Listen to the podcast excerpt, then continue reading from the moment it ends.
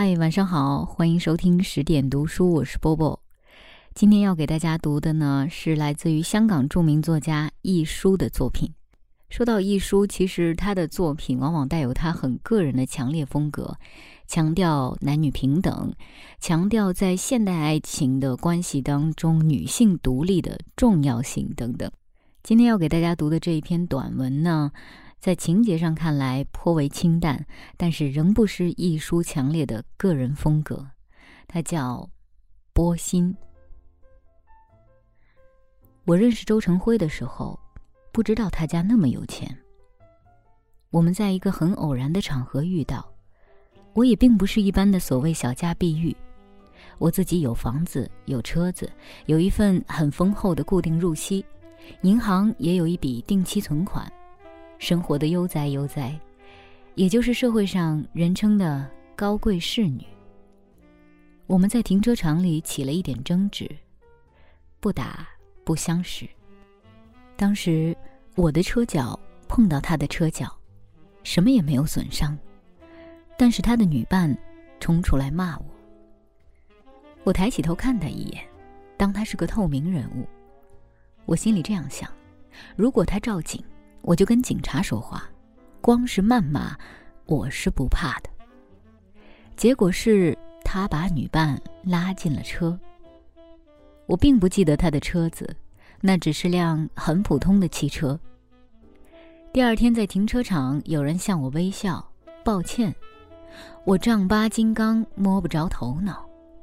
他提醒我，我说：“啊，对不起啊。”我说：“没关系，这种小事情随时可以发生。”他当场赞我：“真是个大方的女子。”我很讶异，这些小气小事算得什么？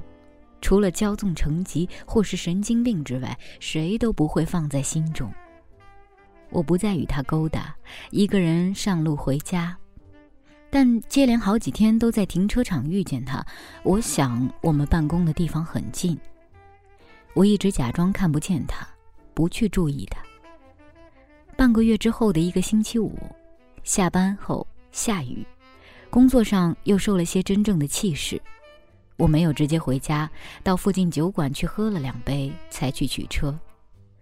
风一吹，酒气上涌，很有点感慨，坐在车中发怔。有人同我说：“你不舒服。”我抬起头，又是他。他伸出手。我叫周成辉。我向他点点头，他有很诚恳的笑容。我们认识已经很久了，你不介意把名字告诉我？我说：“我是莫任玉。”我们握握手。并没有介绍人，所以我也不知道他的底细。我们这样子变成了朋友，有时候下班一起去吃饭，周末他也来约我看戏。当时我没有其他的男朋友，我这个人不喜欢与男同事走，上班八九小时对着已经很累，下班还是那些人，惨过结婚。公司里人多声杂，七嘴八舌，啥子秘密都没有。我不会做这种傻事。工作忙，生活圈子窄，日子久了也根本没时间去结识别的人，生活可以说是相当枯燥。但是我并不想胡乱结交男朋友。周成辉刚刚好，一星期见一两次面，作为调剂，非常愉快。适合我的生活节奏。我们的节目与普通男女的节目一样很平凡。他没有送我重礼，也没有邀请我参加盛大的舞会。我一直不晓得他的父亲就是鼎鼎大名的周某人。我当时只晓得他有一份不错的工作，未婚，为人沉静，有幽默感。直到一年后，我们感情有点基础之后。他请我到他家吃饭，我才发觉这件事。他亲自接我，我穿得很普通，但为了见别人的父母，穿比较庄重的款式，戴了唯一的珍珠项链。陈辉在打量我，他表示很满意，我们便出发。车子一直向郊外驶去，我就知道他父母比我想象中要有地位的多。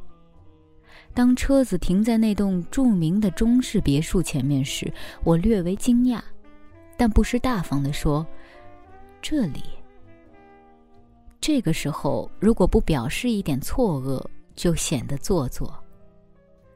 屋子里的美轮美奂、华贵沉着，一派世家的气度。当晚约请了五十位客人，程辉一一替我介绍。我恰如其分的应付，因有他在我旁边，并不觉得特别累。晚宴完毕，他又送我回家，在途中我说：“你没有早告诉我。”他答得好：“这种事很难开口，你叫我怎么说？”伸出手来道：“我父亲是有财有势的周某某。”我微笑：“这倒是真的。”真那么说话，我第一个吃不消。谁耐烦他父亲是谁？你倒没有被宠坏。我说，我父母家教很严。有钱人家的子弟很少被他们的父母宠坏，多数为社会上势力的眼光宠坏才真。说的有理。我不会因你父母有钱而对你持任何偏见。谢谢你。他由衷地说：“倘若要人不知，除非己莫为。”消息还是传开了。有女同事向我打听：“你男朋友是周某的公子？”我没有男朋友，我微笑。明明有位周军，那只是普通的朋友。是不是公子？弄错了，他是个小职员。薪水跟我们差不多，就在隔壁爱高洋行任营业经理，这真是误会，是怎么传开来的？说来听听。同事被我弄得没法子，我仍然跟周军约会着，我说得出做得到，真的对他与以前一点分别都没有。我不知道他心中怎么想，我则觉得事情跟以前是不一样。以前我认为我们还可以有进一步的发展。现在，如果我是个一无所有的女人，我的想法又不一样。反正什么都没有，无牵无挂，不如孤注一掷，嫁入豪门，可以扬眉吐气，即使败则为寇，也没有损失。但，我有我的社会地位。正当的家庭出身，持有大学文凭，一份高薪的职业，豪门并不是我梦寐以求的归宿。我有我自己的宗旨、理想、目标，我的性格已经成型，自己才是真正可贵的。要在这个小城里出风头，也不一定要进入豪门才行，另有许多旁门左道与康庄大道。私底下。我已有疏远周成辉的打算。我当然没有自己说的那么天真大方，切记吃不到羊肉一身骚。谁没有做过劳斯莱斯丹姆拉？光做有什么用？要连司机保养费、车房一起送过来才好。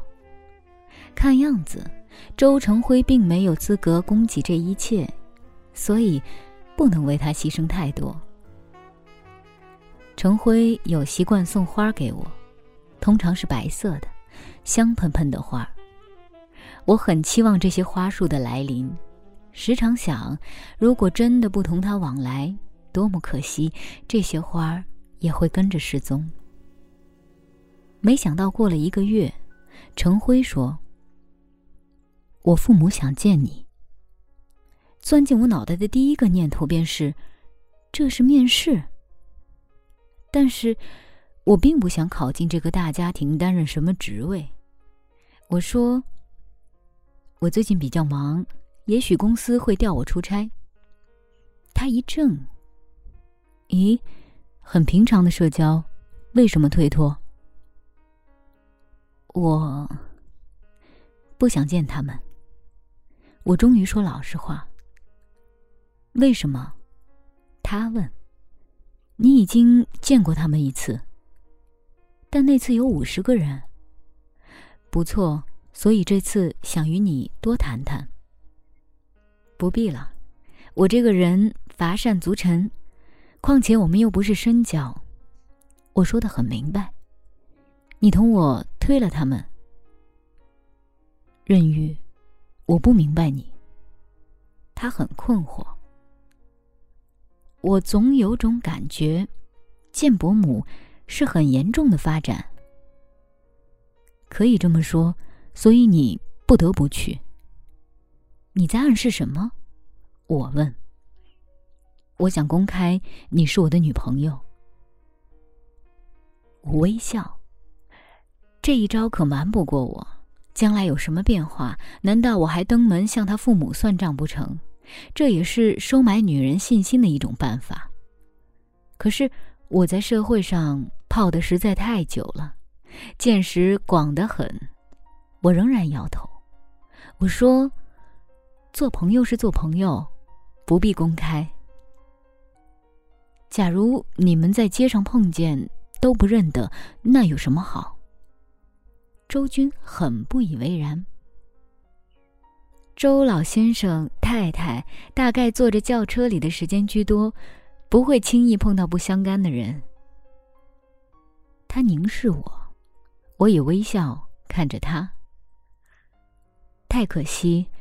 我们第一次有了不同的意见。你为什么那么小心？他看出来，我是个出名自爱的人。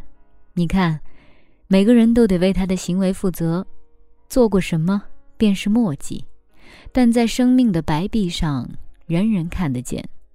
不介意世人说什么，但是我自己觉得碍眼，就不大好。我想，我有点明白你说些什么了。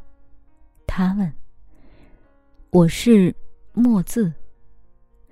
当然不是，你是我的朋友。但见过你父母，又没进一步的发展，落了把柄就是墨字子，何苦呢？”天哪，你太谨慎了。假如他们不是他们，你还会不会去见他们？我也不会。我说。我对伯父伯母一向没有兴趣。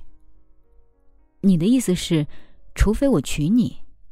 嘘，我从来没有这么说过。周军，你千万别误会，我暂时绝无想到婚姻，你要慎于言。我很肃穆的说：“对不起。”他说：“我应该说对不起才真。我父母会失望。”我相信不会。我越来越客气，他们可见的要人多得很。我陪着笑。周军见不得要领，便闷闷不乐地告辞。他大约觉得父母肯接见我是我的荣幸吧。但是我日出而作，日落而息，地利与我何由哉？我不是没有烦恼。本来我想换一部比较好的车子。世人都知道，最扎实、最保值的车子便是平治。但现在换车，全公司以为我一搭上公子哥，连座驾都升一级，那还了得？我岂不是太冤枉？于是，我仍然开着我的日本车。周军说的对，我是很小心。我才二十七岁，人的悲剧是永远有可能活到八十岁。我乐得。好好养生。周军说他不明白我。你又没有其他男朋友。我微笑。你不原谅我是他们的儿子？他又问。我根本不关心你是谁的儿子。他搔搔头皮。你真是个特别的名字，你仿佛似在冰箱里走出来似的，冷冰冰。我说：“外头有很多热情如火的女子，等待着要结识有钱的公子。你到随便哪一间的 disco 去晃一晃，保证有三车抛媚眼、亲骨头跟着你回家。”我不是那样的人，他对我说着，笑出来。我说：“这是我们还可以做朋友的原因。”他又不得要领。做人不是那么容易的，真正能帮你扬眉吐气的是你自己，没有别人，就是这么简单。此后，周军建议的跳舞乘船节目，我都一一的推了。他觉得兴致索然，我什么都不鼓励他，但还是身不由主的结识了他的父母。在我们公司的酒会，总经理为我介绍周家两位老人家，我很客气的点头，当做是第一次相会，怕他们早已忘记我是谁。谁知道周太太眯眯眼说。这位是莫小姐，是小儿的密友，我怎么会不知道？我呆住，总经理也呆住，我尴尬的巴不得找地缝钻。周太太拉住我的手：“怎么不到我们家来？我约你都约不到，公事忙是不是？”刘经理，我当你面前向你讨个人情，别忙坏了他。我忙说：“不不不。”总经理立刻陪笑。他事业心是重一点儿。周太太笑道：“我不反对女孩子做事，可是……”总经理认为，要不要放两天假？好，周太太带我大。那么我们约明天下午。喏，你不准推了。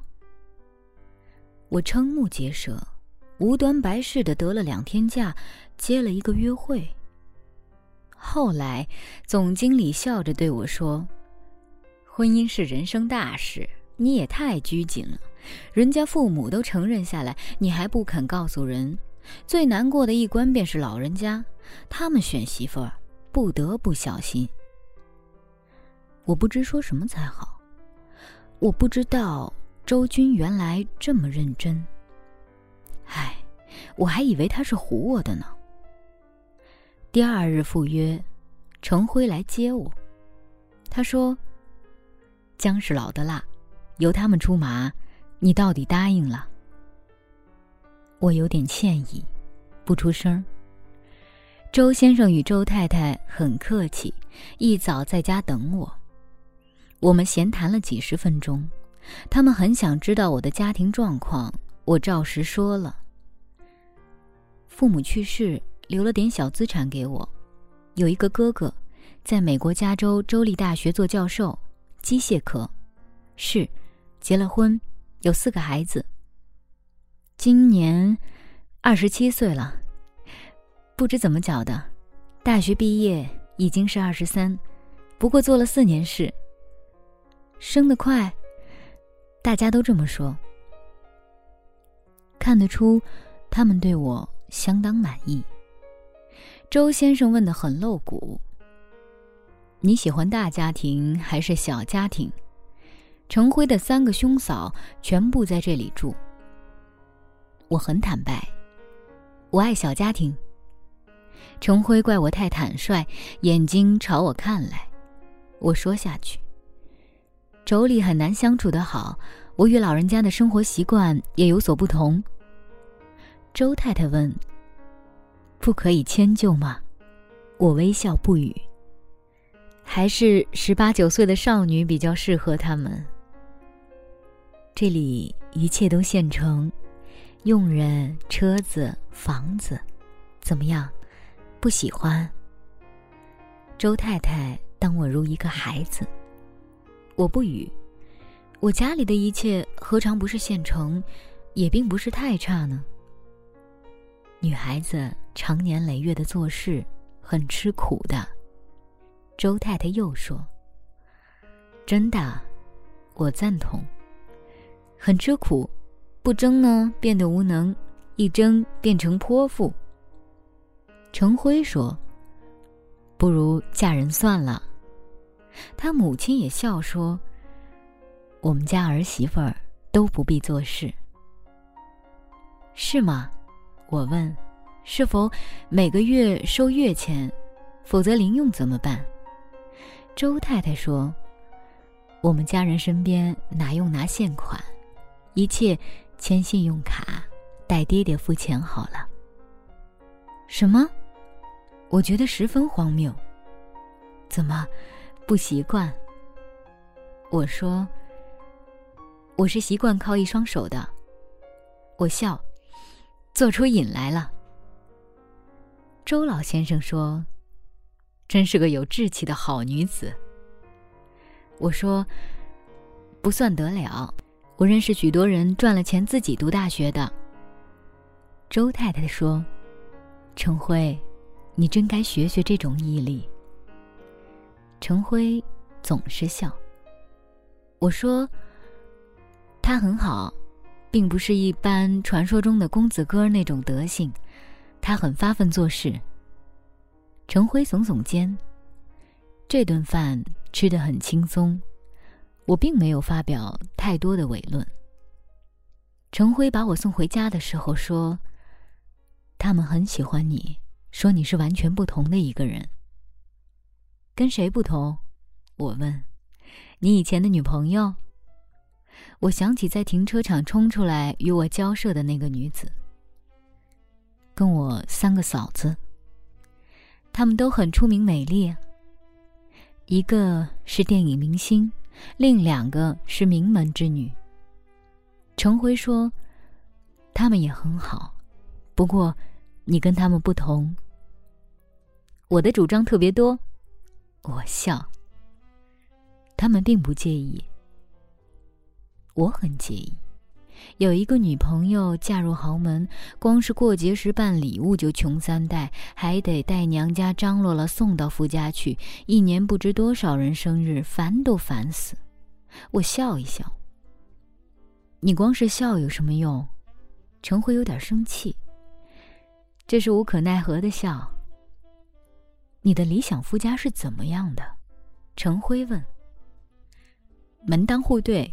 老人家有点节序，住得很宽裕，有两个佣人够了，爱孩子。我不假思索地说下去，可以照顾我们，但不必太有钱。程辉说：“我父母觉得你最可爱的地方，便是嫌他们钱多。”我笑出来。每个媳妇都可以得到三套首饰，完全属于他们自己，戴完不必归还保险箱。程辉说：“我温和的说，有什么是不必付出代价的呢？连人都锁进笼子里，何须担心保险箱？”程辉无奈。嫂子他们穿衣服都是一流的，拿信用卡去名店签个字就可以无限度的买。爸妈喜欢媳妇穿的好，我穿的不好吗？我也是件件名牌呀。我说：“嫁人后烦恼也多得不得了。从来没见过像你这样乐天知命的人。”程辉说：“我服了。每件事都要付出代价，真的，我已经在付。在公司里，总经理对我客气的不得了，大概认为我快要成为周家的媳妇，轻易不肯得罪我。”一传十，十传百，大家伙儿都对我刮目相看，因为我不是胡乱在外承认谁谁谁是我男朋友，是周老先生及夫人亲口说的，身份又不同。事到如今，别的男人也不来约会我了。过一两日，程辉说：“爸爸说，要搬出来住不大好。”怕其他的嫂子要有样学样，你要搬出来住，我故意装样。任玉，为什么你要独自搬出来住？你正经点好不好？程辉问。实话还没有一撇的话说来做什么？跟大人住是有好处的，他说，方便。我只笑不语。不是我，我不需要大人照顾。大人七点半起床，我也要七点半起床。大人十二点整吃午饭，我吃不下也要吃。大人，大人兼着的老佣人动不动给新媳妇看面色。不不不，我真是说不服你，陈辉，你又何苦要说服我？我已深深爱上你。哈，什么时候发生的事？我讶异。我以为咱们是君子之交。哎，真是的，气死我！他摇摇头。我温和的说：“气死你，我才不想呢。谁送玉簪花给我呢？”他也微笑。你还要与我斗到几时？我不肯答。我知道你是个顶顶聪明伶俐的女孩子。可是这么攻心计，又是为了什么？我假装没听见。我不会亏待你的，任宇，你何必担心？我翻阅杂志，索性装到底。一定要搬出来住，一定要让你工作，还有什么？当然，不得逼你做生孩子机器，是不是？我抬起头来。即使是有了这些自由，我的牺牲也还是很伟大的。三个嫂子，当然都是落落大方、礼貌、客气、有教养的女人。一如果你是他们的普通朋友的话，做了亲戚，恐怕就不能是这样了。恐怕没烧没脚就叫人受不了了。女人，我知道女人的通病，我自己是女人。我就有这些通病，我不能不见他们。到底是亲戚，在一间公司里新来报道，尚且要受同事欺侮，别说是大家庭，除非总经理、老爷奶奶特别赏识我，但我又有自知之明，我不会吹捧拍马。时间一久，新鲜一过，恐怕不大受欢迎。况且他们周家怎么会让媳妇抛头露面的出来做事？要做也可以，装模作样开家精品店，叫媳妇去看看橱窗设计，到巴黎出差做买办之类。弄得不好，关了门从头来过，三十年也创不出事业来。倒是身体懒了，朋友全部疏远，也只得听他们摆布。我叹口气。看到程辉迫切盼望的样子，我不是不心动，但蜀道实在难走。要我扔下现在的一切去走条不知名的路，实在难以取舍。假如在刚刚毕业的时间遇见他，又还好些。这样拖下去，过不了很久，程辉就会转头舍我而去。多么好的机会，放弃可惜。他为人正直刚毅，有很多优点，以后未必碰得见这么好的男人。但若果不论争取的嫁给他，将来一定后悔。我怎么也不会习惯同老爷奶奶、六个兄嫂、四个女佣、两个男工、两个司机以及四个孩子一起住。老天啊，老天！连丈夫在内，二十二个人。任玉，说话呀！我无话可说，相对无言。不但他烦，我自己也觉得烦。上下班除外，多余的时间我给这件事搅得很累。回到家什么都不想做，变得很内向。约会又疏落起来。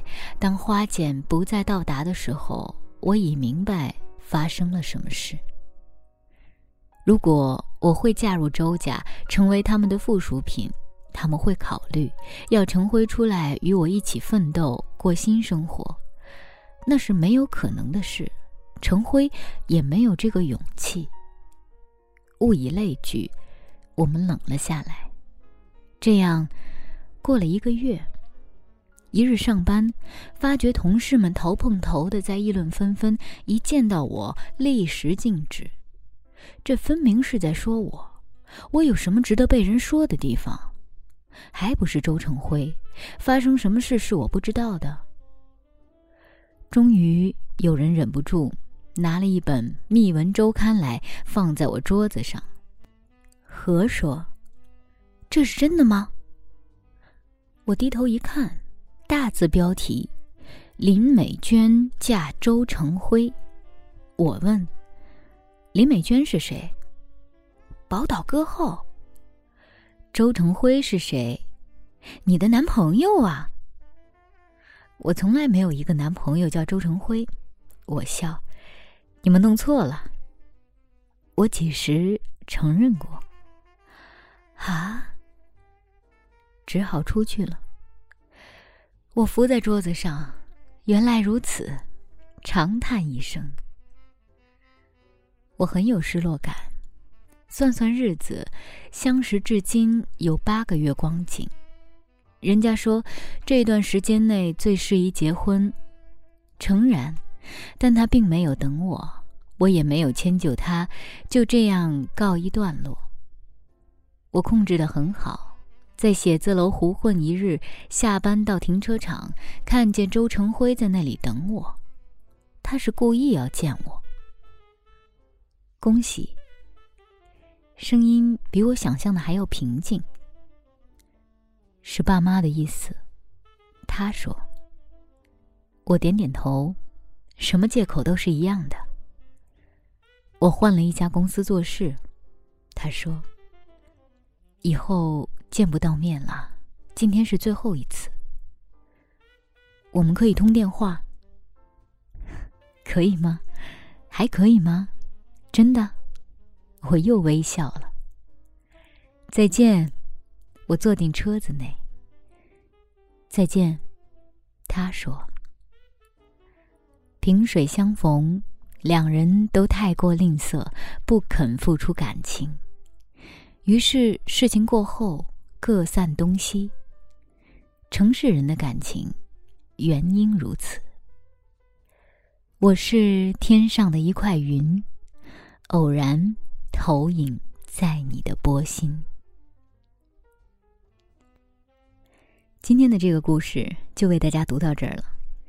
其实我相信大家也能感受得出来，不管文中的这个第一人称的我，把自己说的如何的伟大、清高、独立，终究是像作者最后写的那一段一样，两个人都太过吝啬自己的情感，所以。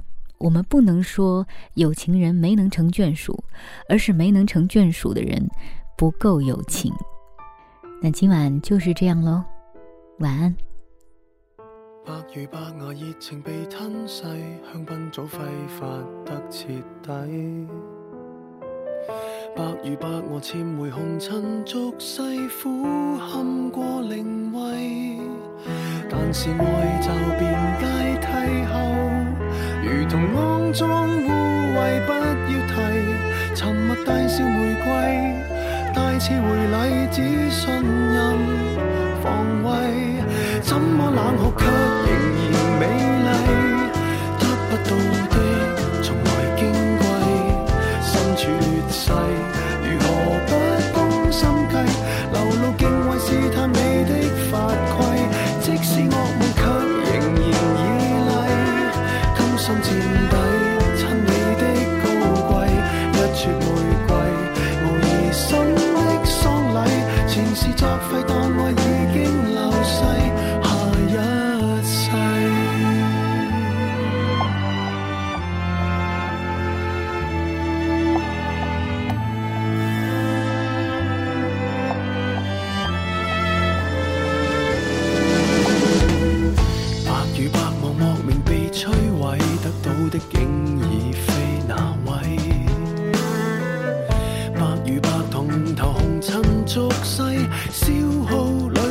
世，但是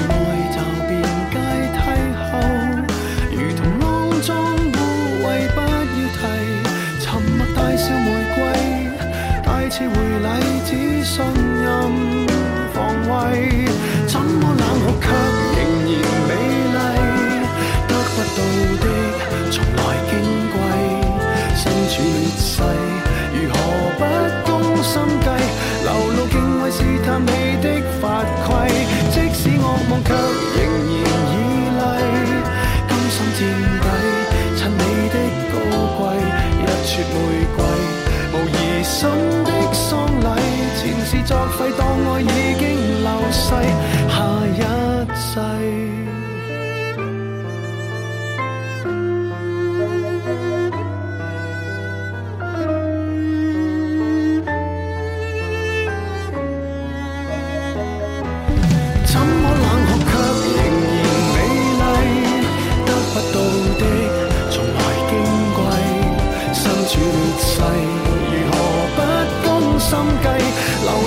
露敬畏试探爱的法规，即使恶梦却仍然绮丽，甘心垫底最美的姿势，一撮玫瑰，无疑心的丧礼。前事作废，当爱已經流逝，即使惡夢卻仍然绮丽，甘心墊底，趁你的高貴，給我玫瑰，来参加丧礼，前事作废，当我已经流逝，有日。